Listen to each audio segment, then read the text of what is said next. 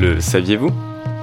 La ceinture de feu du Pacifique est l'expression utilisée pour désigner l'arc volcanique entourant la majorité de l'océan Pacifique sur près de 40 000 km. Cette longue guirlande de volcans prend naissance à la pointe méridionale de l'Amérique du Sud, remonte le long de l'Amérique centrale et des zones côtières de l'Amérique du Nord, va jusqu'en Alaska, rejoint le Japon ainsi que les Philippines, puis finit dans le Pacifique Sud.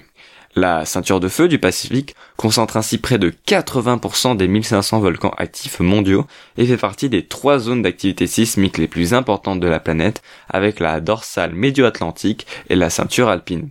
Cette activité sismique et volcanique s'explique notamment très bien par la subduction des plaques océaniques, Nazca, Cocos Pacifique principalement, sous les plaques tectoniques moins denses comme celles nord-américaines, australiennes ou philippines. La ceinture de feu du Pacifique est donc une zone très surveillée puisqu'elle concentre la grande majorité des volcans à plus haut risque du monde, comme celui de Merapi en Indonésie se situant proche de la région très peuplée de Java.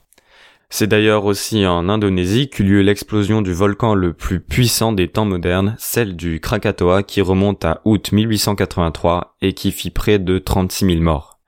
La surveillance de la ceinture de feu du Pacifique est donc d'une importance cruciale car il en va de la vie de plusieurs milliers, voire de plusieurs dizaines de milliers de vies, puisqu'on ne saurait justement se représenter tous les dégâts et les morts que pourrait engendrer une explosion comparable à celle du Krakatoa de nos jours.